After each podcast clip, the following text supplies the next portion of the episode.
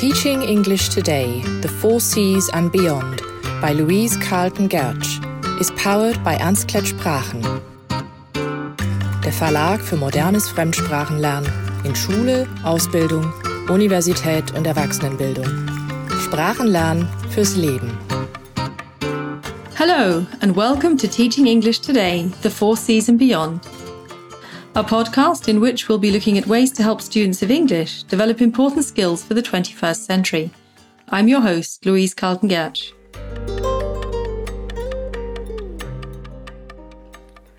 On a recent visit to the Nobel Prize Museum in Stockholm, I was fascinated to read stories about the laureates and what they'd achieved in their respective fields. Stories of dedication, grit, and courage. People who were passionate about what they did who were driven by curiosity and the desire to make a difference. I was also struck by how many of the scientists talked about the importance of creativity. Take Christiane Nüsslein Volhard, recipient of the 1995 Nobel Prize in Physiology or Medicine for her studies on fruit flies, who sees her work itself as a creative act. She describes creativity as combining facts no one else has connected before or the 2009 Medicine Laureate, Elizabeth Blackburn, who points out that answers do not come automatically and scientists often encounter obstacles. Alongside resilience and persistence, scientists need to be creative in their approach, to abandon initial ideas and consider different perspectives, which in turn can lead to fresh insights. When asked about how people can think more creatively, Sir Paul Nurse explains that creativity is often found at the edges, so at the boundaries between disciplines, which is why he suggests reading things from outside one's own immediate field to find stimulation. He says that creativity is related to humour, as the latter often links to ideas that are seemingly disconnected. Putting them together is what creates humour. And in his experience, creative people are often very funny. So for him, the key is to explore the edges, just as humour does. Laureate May-Britt Moser regards having contact with different groups of people, men and women, young and old, and from different cultures, as a way to increase creativity because it can help us to see things through fresh eyes. In addition, she believes a relaxed state of mind is key to her creativity.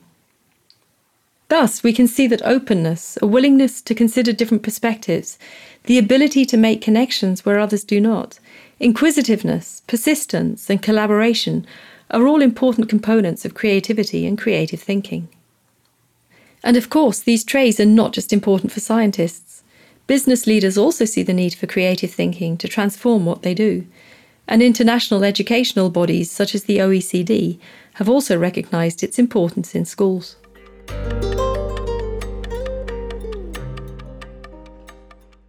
So, is there a difference between creativity and creative thinking? Well, yes, the former refers to the concept and the latter to the process. In its 2019 report, the Durham Commission on Creativity in Education defined them both as follows Creativity is the capacity to imagine, conceive, express, or make something that wasn't there before.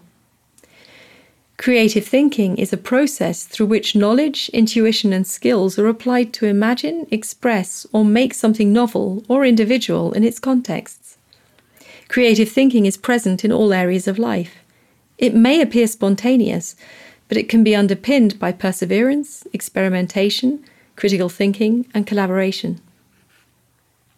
E. Paul Torrance, the father of creativity, provides a slightly different description of creative thinking. In an interview published in the Educational Psychology Review in 1998, he says it's the process of sensing difficulties, problems, gaps in information, missing elements, something askew, making guesses and formulating hypotheses about these deficiencies, evaluating and testing these guesses and hypotheses, possibly revising and retesting them, and finally communicating the results. The need for creative thinking in today's world has led PISA to launch the PISA 2022 Creative Thinking Test. It's an attempt to assess young people's creative thinking in over 66 countries around the world. PISA defines creative thinking as the competence to engage productively in the generation, evaluation, and improvement of ideas that can result in original and effective solutions, advances in knowledge, and impactful expressions of imagination. The emphasis is not merely on coming up with new ideas, but being able to iterate on them until a better outcome is reached. Interestingly, for the first time in PISA, students are sometimes asked to produce a visual artifact rather than give a written response or choose the correct answer. Furthermore, the assessment only includes open ended tasks, so ones that don't have a single solution, but multiple correct responses to reflect the very nature of creative thinking.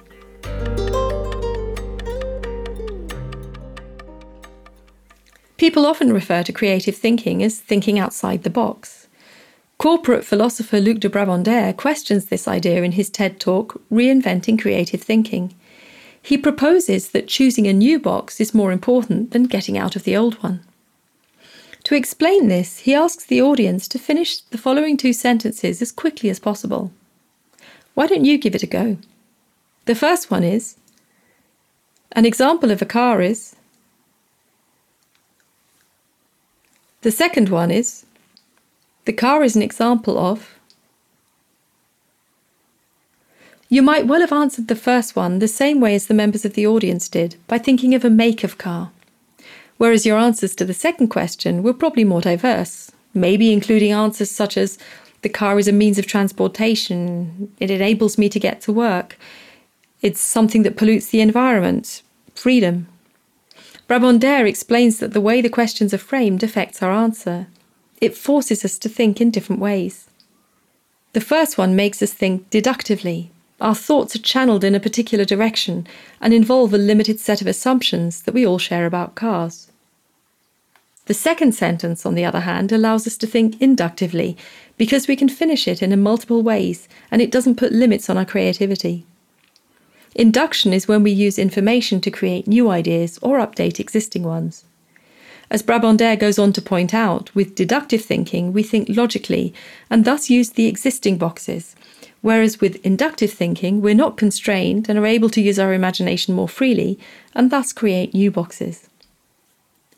In his book, Thinking in New Boxes A New Paradigm for Business Creativity, co authored by Alan Iny, the authors explore this idea further with a list of words all to do with mathematics, including words such as digit, equation, addition, division, millimetre, rectangle, angle. If we're asked to sort them into categories, most of us will begin by looking for logical links between the words. And if we can't find categories for them all, we might come up with a miscellaneous group for those that don't fit. If we had more time, we might come up with more sophisticated and less obvious categories, such as words with five letters, words that are the same in English and French. But again, these are also based on logic, even if less expected logic. But a more creative approach, in an inductive sense, would be to put them into more subjective categories. So, for instance, according to their relative beauty, or words that a person happens to like. Closely related concepts are convergent and divergent thinking, terms that were coined by psychologist J.P. Guilford. In essence, divergent thinking is about generating new ideas. Convergent thinking is about taking these ideas, reflecting on them, and improving them. Anne Manning, an instructor in creative thinking at Harvard University, uses an analogy to explain them.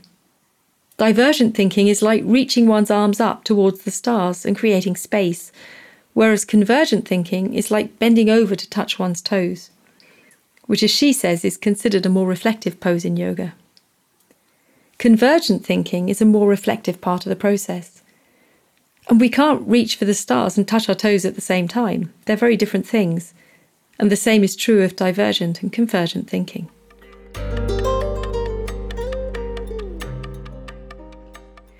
There are different techniques that can be used to stimulate divergent thinking, including free writing, mind mapping, and of course, brainstorming. Brainstorming ideas, especially in a group, is something that can promote creative thinking if done well. It's about generating as many ideas as possible in a short period of time the key is to use one idea to stimulate other ideas. They should all be noted down in some form, written or visual, or a mixture of both, so as not to be forgotten. And at the same time, an essential component is to eliminate judgment. So, to follow the no bad ideas technique. People will only share ideas if they feel that these are not being immediately shot down or ridiculed. Once ideas have been generated, they can be evaluated and improved on in a separate phase. There are many different techniques available depending on the personalities and types of people in the group. Here are just a few that are also used in business settings. Of course, there's the open brainstorming session, which allows everyone to contribute ideas within a given time frame.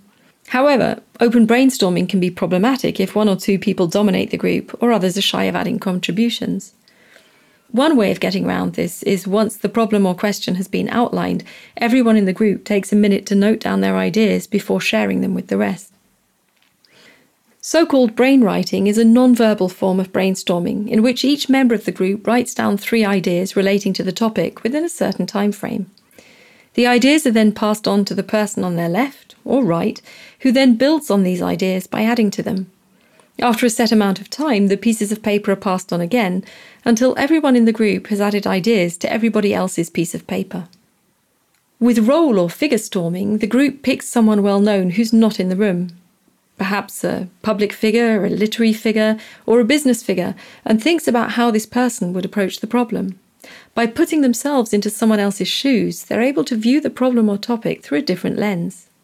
Additionally, those who might be more shy of sharing their own ideas are able to do so more easily, as the suggestions are attributed to someone else. With question storming, people brainstorm questions rather than ideas or solutions. This can be a useful way of finding different aspects of a problem that need to be looked into or researched. And the bad idea brainstorming format is one that overcomes people's worries about generating bad ideas. Each member of the group is actively encouraged to come up with the worst ideas possible in relation to the topic or problem. It's not only a fun exercise, but can help people to avoid blockages if they feel put on the spot to come up with good ideas. Once the bad ideas have been gathered, the group can then be encouraged to find ways to turn them into good ideas. Whichever technique is used, it's also important to create the right conditions for an effective session. First of all, groups need to be diverse, so with a mix of different people in them. In an interview, How Does Creativity Really Work? on the Boston Consulting Group's website, Alan Iny says Kant taught us that we don't see the world as it is, we see the world as we are. That is, we each see the world through the lens of our own box or boxes. And so, if you try to be creative with people who have a different academic background, work experience, ethnicity, gender, or country of origin, so much the better, because you'll broaden the range of perspectives, which helps push people outside of their usual ways of thinking. Remember what Nobel laureate May Britt Moser said? In organisations, teams are also often encouraged to invite outsiders into the group to gain a different perspective. In a classroom setting, this could be done too by inviting students from a different year group. It's also important to give people time to prepare in advance so that they don't feel put on the spot. Additionally, to encourage everyone to share, it can also be helpful to allow people to submit their ideas anonymously. For instance, typing them out and putting them in a physical ideas box. In a business setting, this means that people are not intimidated by those who have a more senior position or those who have a more dominant personality. In the same way, if people are being encouraged to choose or vote on ideas, this could also be done anonymously by ballot or by putting colour coded stickers on suggestions. In many cases, it's better to strive for quantity over quality in the first phase, rather than spending time debating the merits of a particular idea. This will not only maximise the number of ideas put forward, but also create a more inclusive and supportive atmosphere. Once the group moves into assessing the ideas, it's important to have a facilitator, ideally not the loudest or most dominant person in the group, to make sure that the group stays on track, and to play devil's advocate by asking questions should the group stall.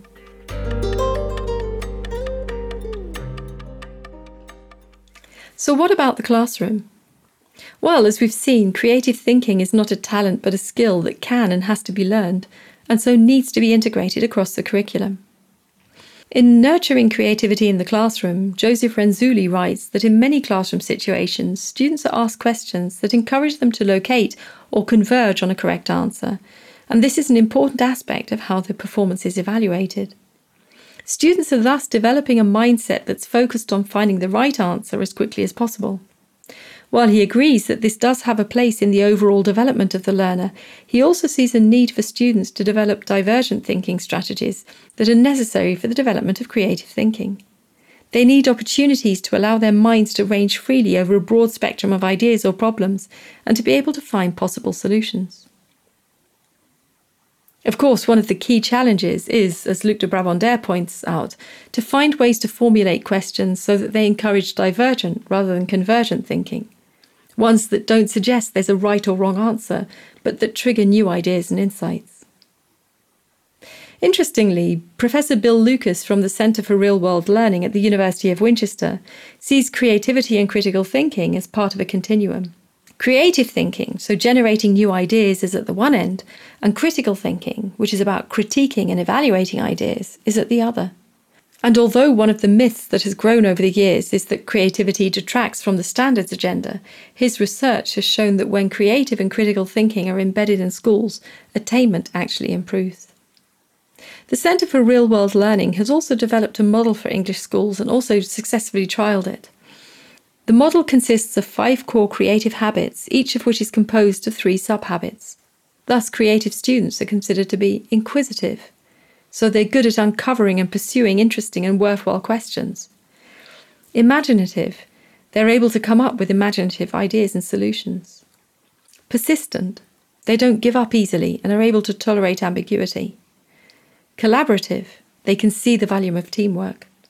Disciplined, they recognize the need for developing knowledge and skill in shaping the creative product and in developing expertise.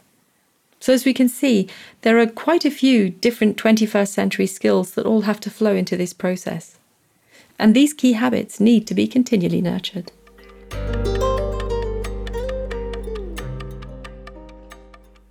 Creative thinking, as a way of solving problems and improving on existing ideas, is at the core of most of what we do and is essential for solving the global challenges that we face today. It's a skill that can be learned and is not an innate talent that we're born with. And it's very important that we provide students with enough opportunities to be able to hone this core skill. As US philosopher, psychologist, and educationalist John Dewey once said, Creative thinking will improve as we relate the new fact to the old and all facts to each other. Thanks for listening. Teaching English Today, The Four Cs and Beyond by Louise Carlton Gertsch was brought to you by Ernst Sprachen, der Verlag für modernes Fremdsprachenlernen in Schule, Ausbildung, Universität und Erwachsenenbildung. Sprachenlernen fürs Leben.